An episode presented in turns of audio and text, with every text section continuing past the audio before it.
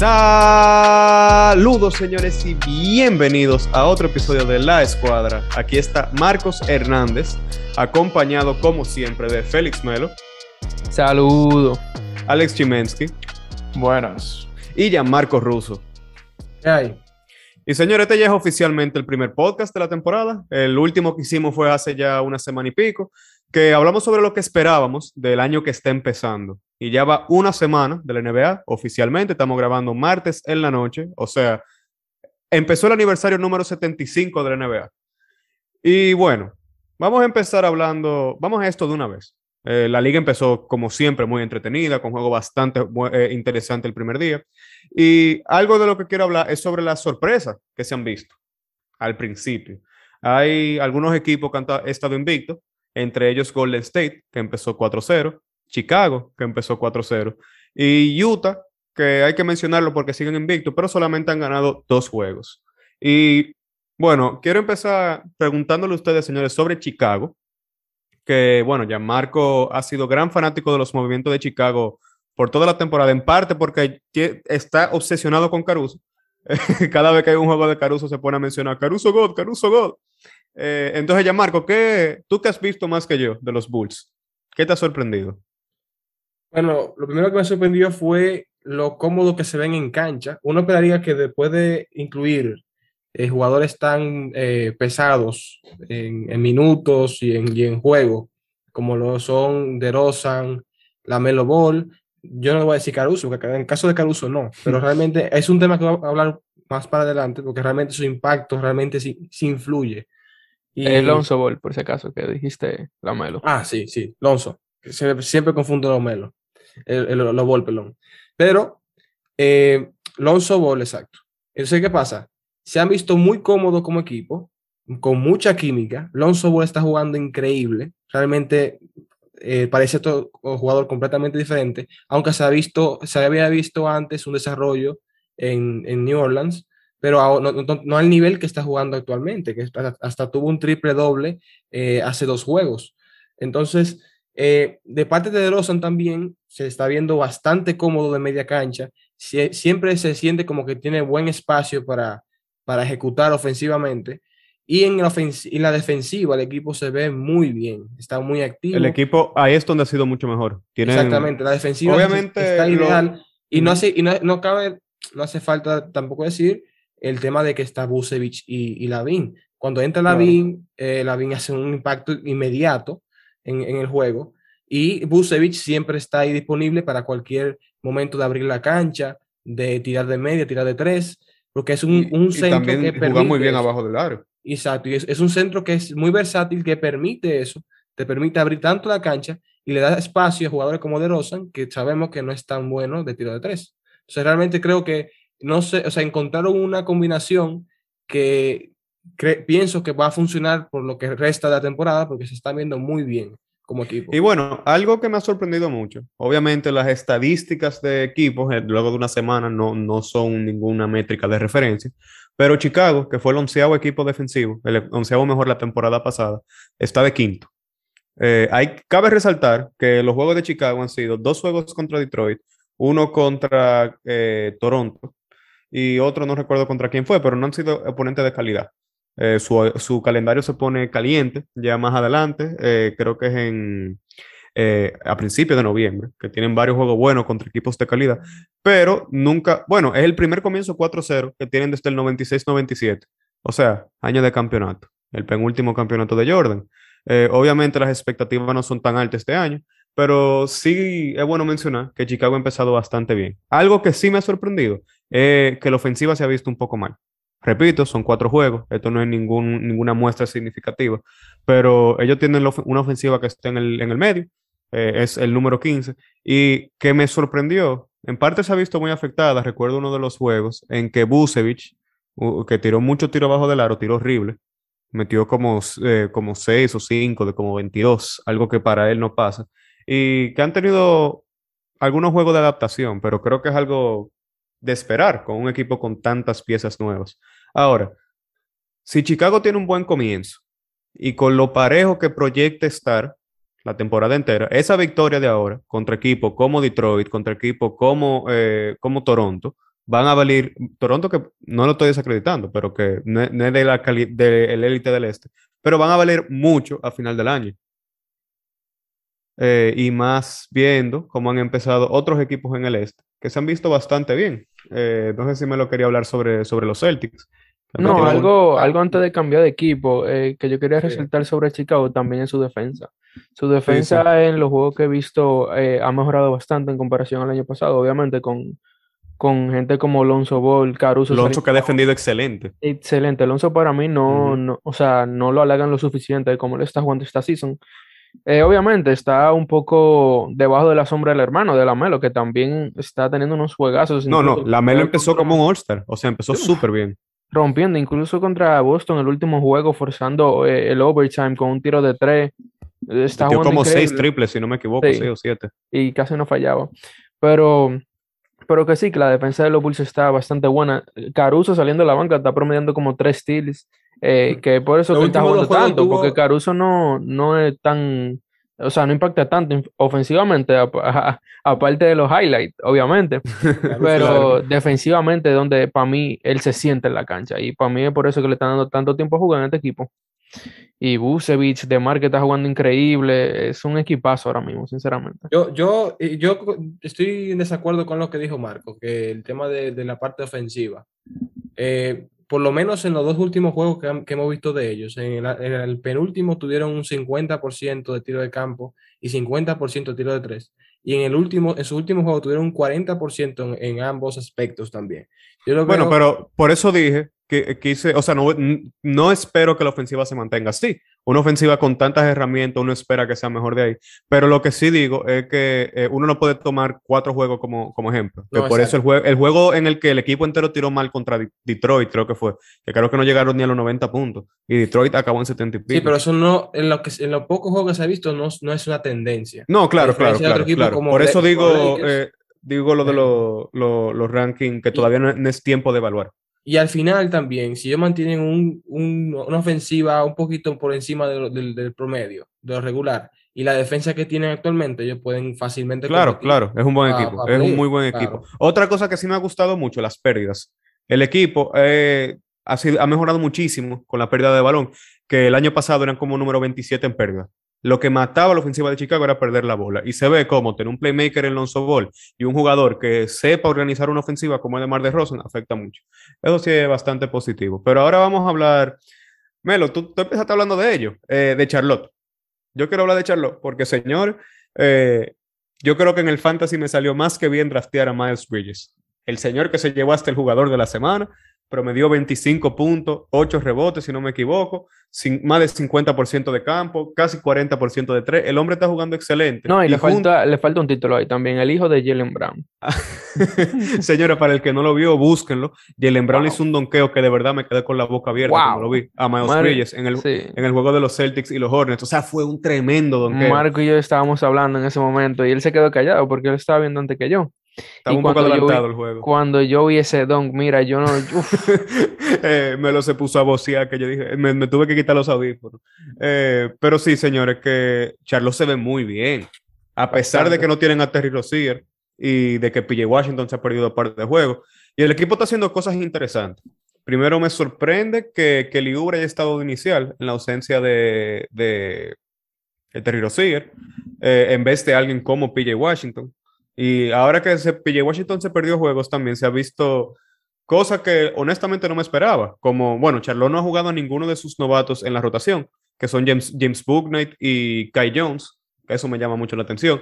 Y también que PJ Washington ha asumido un rol de centro pequeño de la banca, luego de ser inicial por dos temporadas, a favor de Miles Bridges, que se está ganando ese puesto. Eh, me gusta esa disposición de los jugadores jóvenes que tienen mucho que demostrar, como un PJ Washington, pero también me gusta lo bien que se ha adaptado el equipo a jugar con quien sea. Le ganaron un juego a Brooklyn en Brooklyn, eh, en el que las estrellas no fueron, bueno, la Melo Ball y Miles Bridges fueron excelentes, pero quienes cerraron el juego fueron Ish Smith y Cody Marker. Esas son cosas que uno no se espera. Y bueno, eh, y también para añadir, la, la, profundidad de ese equipo para mí, a mí me ha sorprendido. O sea, yo no me lo recordaba un equipo tan profundo, porque incluso, o sea, añadiendo a PJ Washington y a Rosier, vamos a decir en la banca, que dudo que serían banca, pero añadiéndolo ahí. Rosier no, pero eh, ahí no, no, ellos no serían banca, banca, pero, PJ Washington sí. Suponiendo que lo pongan, ellos tienen de la banca a Schmidt, McDaniels, que jugó bastante bien en el último juego. Está jugando bien, está jugando Washington y Rosier. Eso es, un equipazo. Eh, no, y aparte, tienen a, tienen a James Booknight, que tal vez no le estén dando minutos ahora, pero quién sabe si acaba consiguiendo minutos. Y no solamente eso, son, son gente que no tienen tanto un nombre tan grande, pero que están cumpliendo con su rol excelente. Eh, eso van a ser equipos como los Charlotte, como, o, bueno, tal vez como el mismo Chicago, que son los que uno tal vez espera que no estén en el tope del este. Mucha gente espera que Chicago esté en el tope del este, eh, pero para mí no sé si están en el nivel de, los contendores. Y hay que comentar una cosa que pasó ahora en vivo mientras grabábamos, que hay peligro para el equipo de Denver, porque Jokic acaba de sufrir un Ay, sí, muchacho, vi eso. y, qué dolor para el fantasy. Jokic que tenía 24 puntos, 6 rebotes y 6 asistencias contra Utah en la mitad y salió del juego con una contusión en la rodilla. Eh, hay que, todavía no han anunciado si se queda fuera, pero sí se fue para el... Bueno, chocó rodillas con Rudy Gobert y se fue a los vestidores. esperemos, espero yo especialmente, porque es mi mejor jugador en el fantasy, que se mantenga bien. Y bueno, y claro, también para Denver, que vamos a hablar un poco, hablamos un poco de sorpresa positiva. Y algo, Denver tuvo un buen comienzo, 2 y 1, pero en el juego que vi de ellos contra Cleveland vi una cosa muy clara.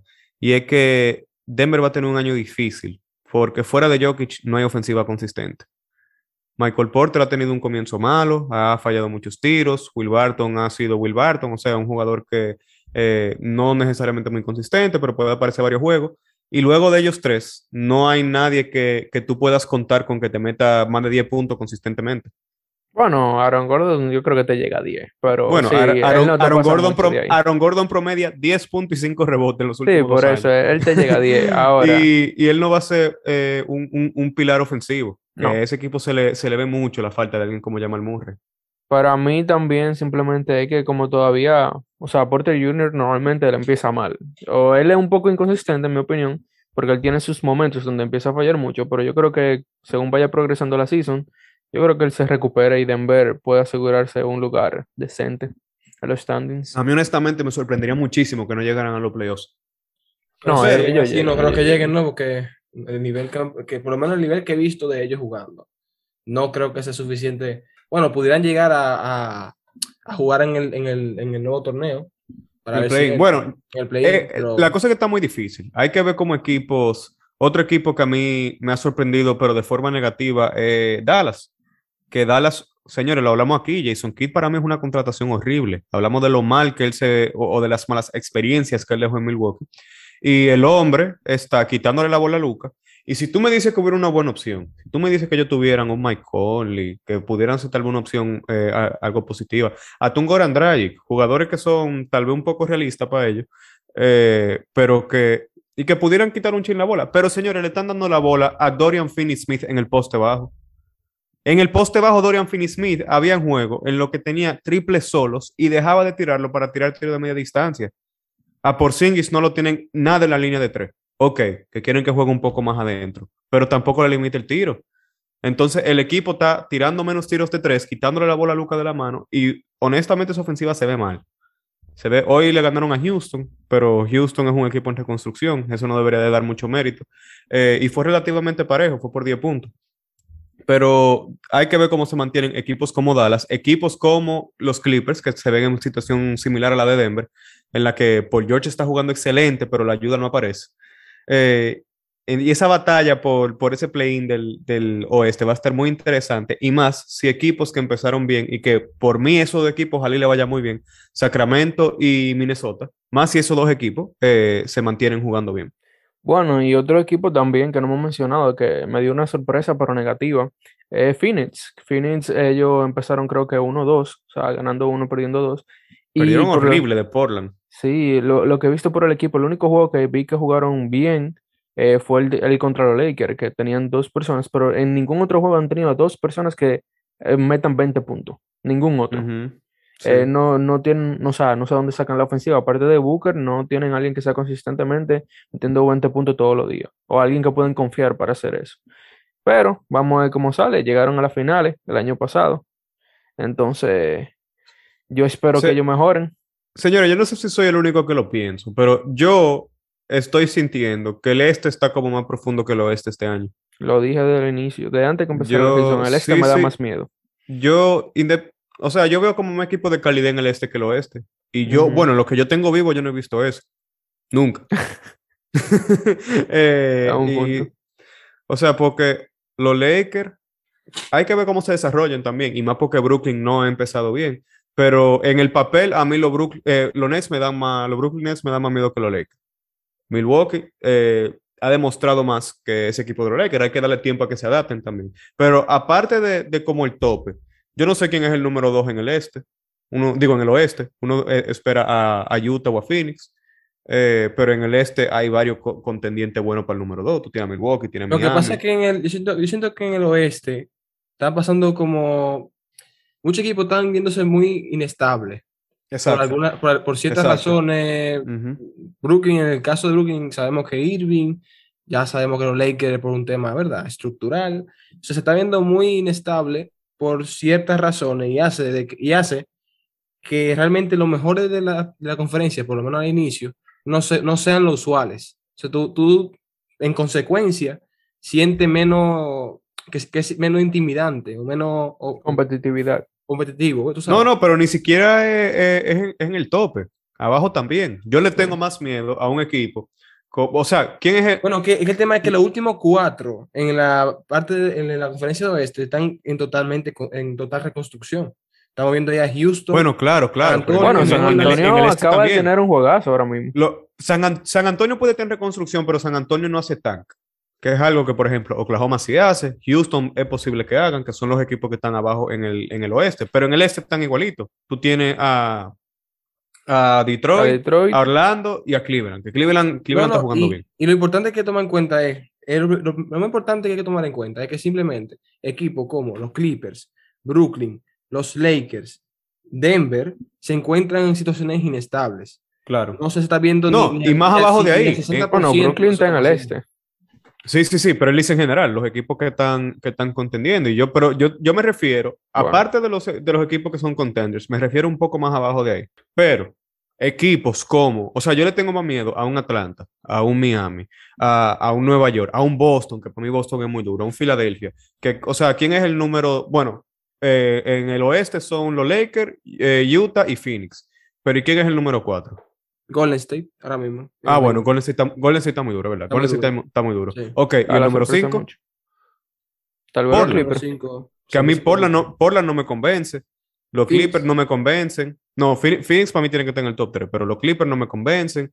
Eh, Memphis, Dallas. O sea, yo le Minnesota. tengo más. Ojalá sea Minnesota, yo feliz. Eh, pero yo le tengo más miedo a los equipos que mencionamos del este. No, en el este tú tienes a Boston, Brooklyn, Filadelfia, Atlanta. Washington Chicago, está jugando Miami, bien con. York, Dinwiddie está jugando bien. Washington, Indiana. Miami, New York. Milwaukee, Charlotte, Chicago. Eso es. Yo encuentro No que el este está mucho más parejo. Hay que ver. Eso es algo Viene a ver, que vamos viene a a- hablar oye, ahora. viene a ver eh, eh, un bias porque en verdad el este es más interesante. Yo creo que ese también influye porque yo prefiero ver la mayoría del equipo del este, o sea, un juego de la mayoría del equipo del este que a la mayoría del equipo del oeste. O sea, yo Claro, personalmente claro, es más claro. interesante. Pero cambiando a un tema más positivo, eh, sorpresa. Eh, por ejemplo, New York a mí me sorprendió bastante.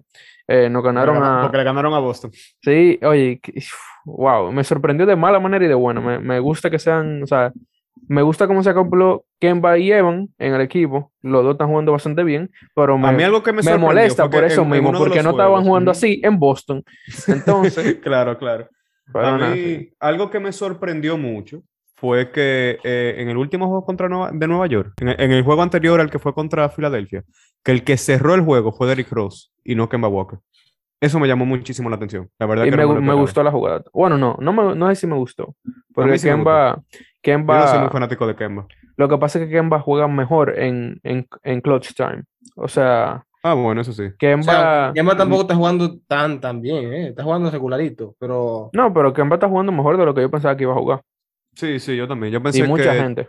también le iban a bajar un poco los números. Y bueno, yo, algo que sí también me ha sorprendido bastante son los novatos. Y ni siquiera los novatos que uno, que uno pensaría. Este año están interesante y pico, viejo. O sea, Exactamente. Ni siquiera, los, ni siquiera los novatos que uno pensaría. Chris Duarte bien. Ha, sido, ha sido bueno, no. Chris Duarte ha sido excelente, señores. El dominicano jugando bien o rompiendo. Promediando 20.5 rebotes actualmente. Y siendo inicial.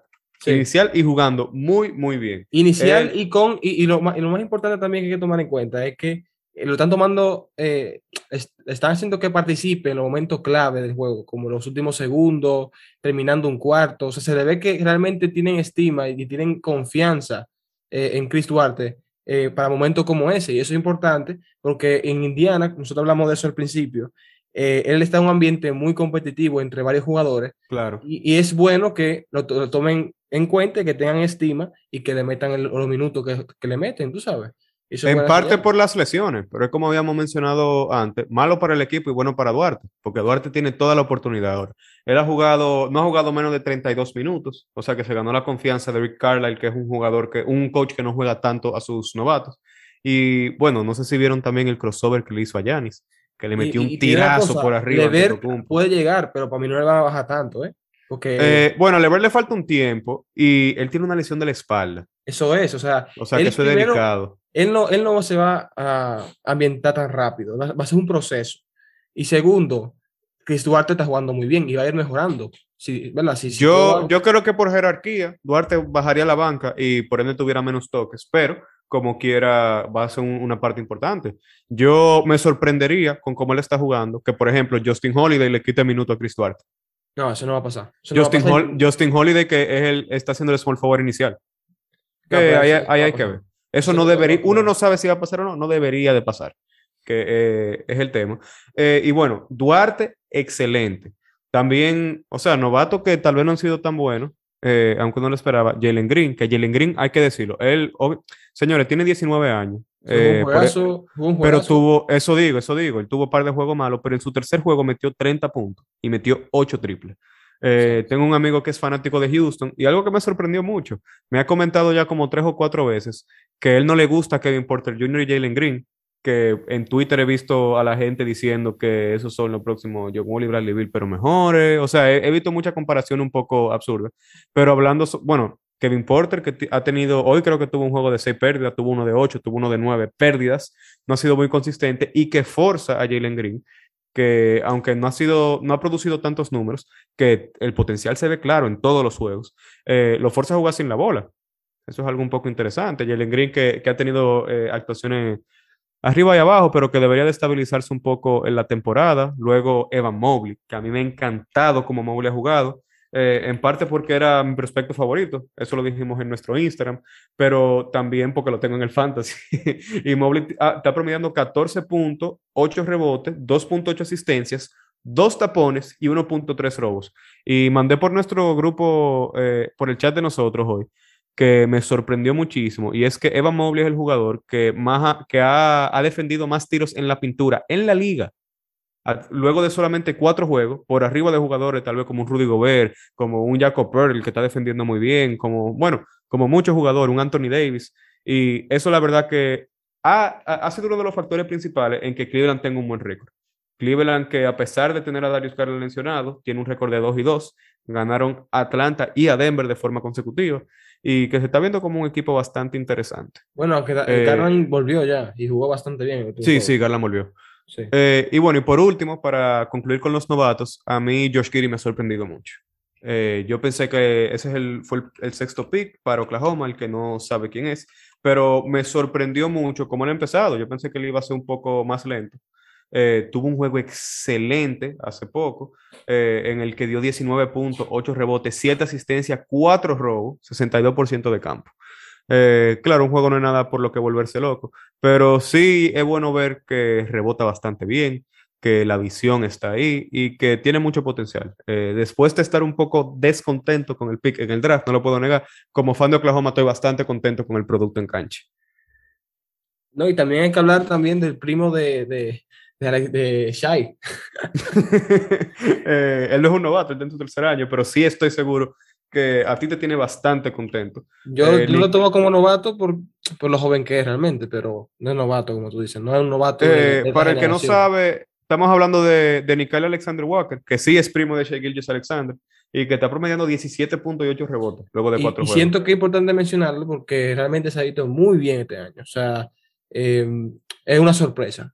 Se puede tomar como sorpresa sí es cierto que ha estado un poquito inconsistente en los últimos juegos en el tiro, pero se ha mantenido. No, el, tiro, ha estado malo. 38% de campo, 30% de triple, pero, eso debería de mejorar. Eso, eso no me preocupa tanto. Lo que, lo que sí me alivia es que la buena, la buena defensa que tiene siempre está atento, está involucrado en robos. Eh, Promedia dos, dos robos por juego y casi un tapón. Exacto. Y, estamos hablando de un armador, que eso es bastante bueno.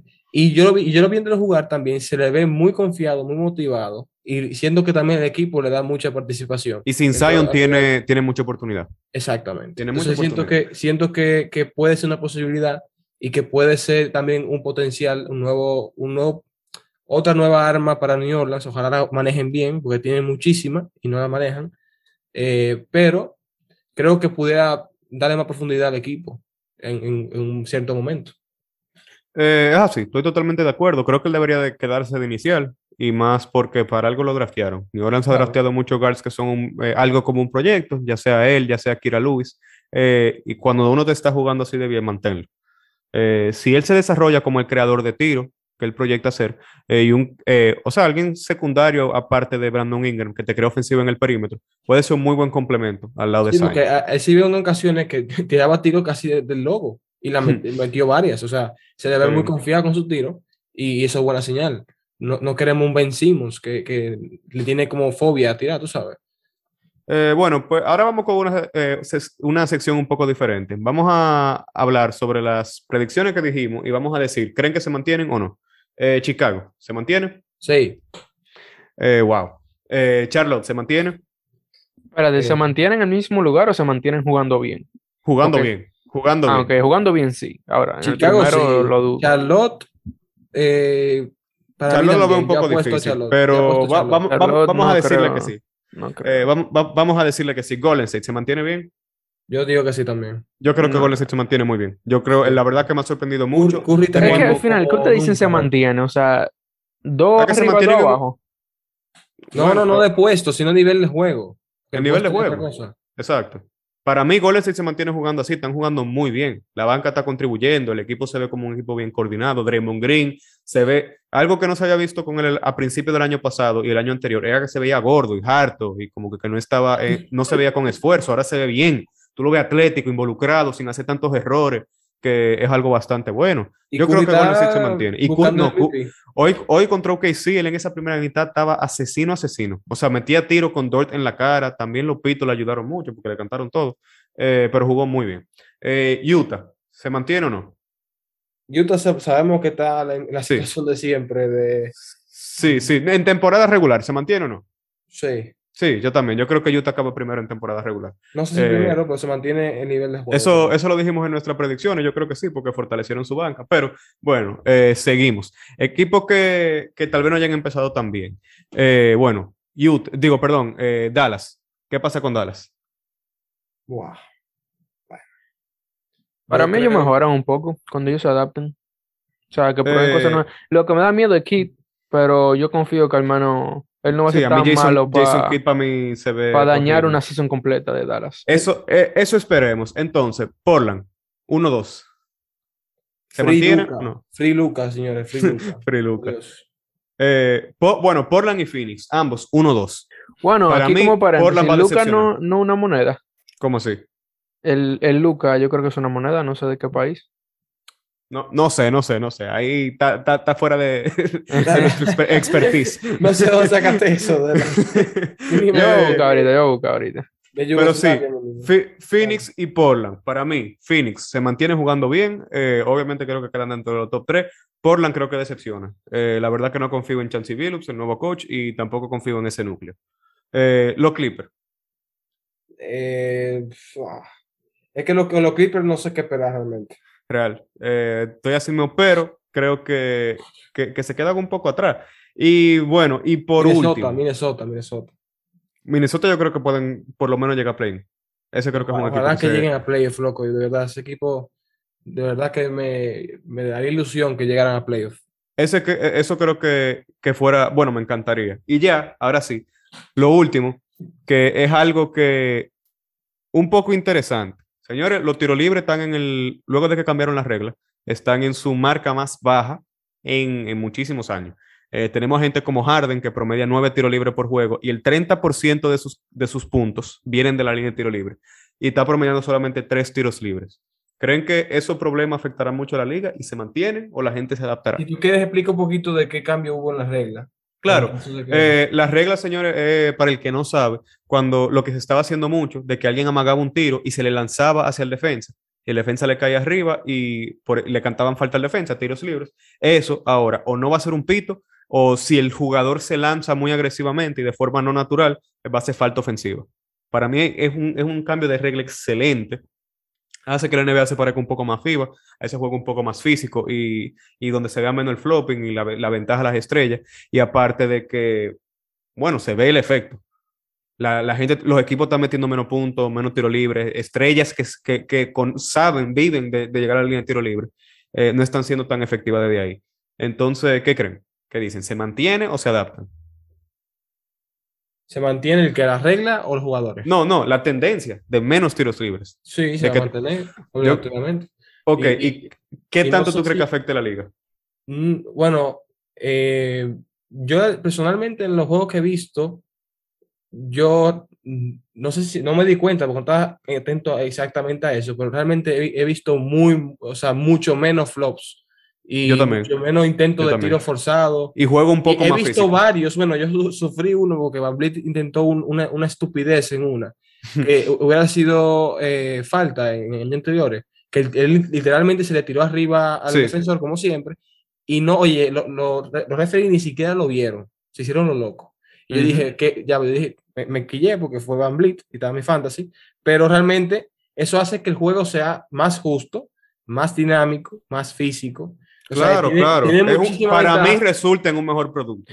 Y, y no, y también añadiéndole algo a ese comentario, eh, que a mí me ha encantado también porque muchos jugadores han parado de, de- de tirar tiros malos buscando la falta. Claro, Algo que claro, Tatum hacía totalmente. mucho era que cuando lo defendían a veces le ponían la mano y él buscaba como que una falta y tiraba un tiro que él sabía que le iba a fallar. Porque Claro, él simplemente buscando- buscaba la falta. ese- Y eso a mí como fanático me, me molestaba bastante porque él no lo sabía hacer tan bien como Harden, también como tal vez Curry, que sabe que él se tira un chimpalante para buscar la falta en el tiro. Eh, tal, tan, no tan bien como trae también, que la buscaba bastante bien. Todo. Todas estas personas que sabían cómo utilizar esas reglas, eh, había gente como Tatum que tal vez no la sabían utilizar tan bien y desperdiciaban tiros en eso. Es así. Eh, bueno, señores, yo creo que eh, tocamos muchos temas, más de lo que teníamos originalmente planeado. Y es porque yo no sé ustedes, pero yo estoy contentísimo ahora que va a acabar. Yo estoy que en clase me, me, me tiro esos juegos, estoy que me acuesto todos los días hasta el último partido. Y esta primera semana ha sido muy entretenida. Eh, yo creo que aquí lo podemos dejar hasta hoy. Eh, a todo el que no, nos esté escuchando, muchísimas gracias. Saben que esto fue la escuadra. No pueden, no, pueden vernos en Instagram, en TikTok, en YouTube, en arroba fullcourtpress underscore RD, en Twitter también. Eh, únanse a nuestro Discord, el link está en la descripción de nuestro Instagram. Y saben que eh, vamos a estar man- manteniéndonos al tanto de muchos detalles sobre la temporada regular a lo largo del año. Eh, muchas gracias.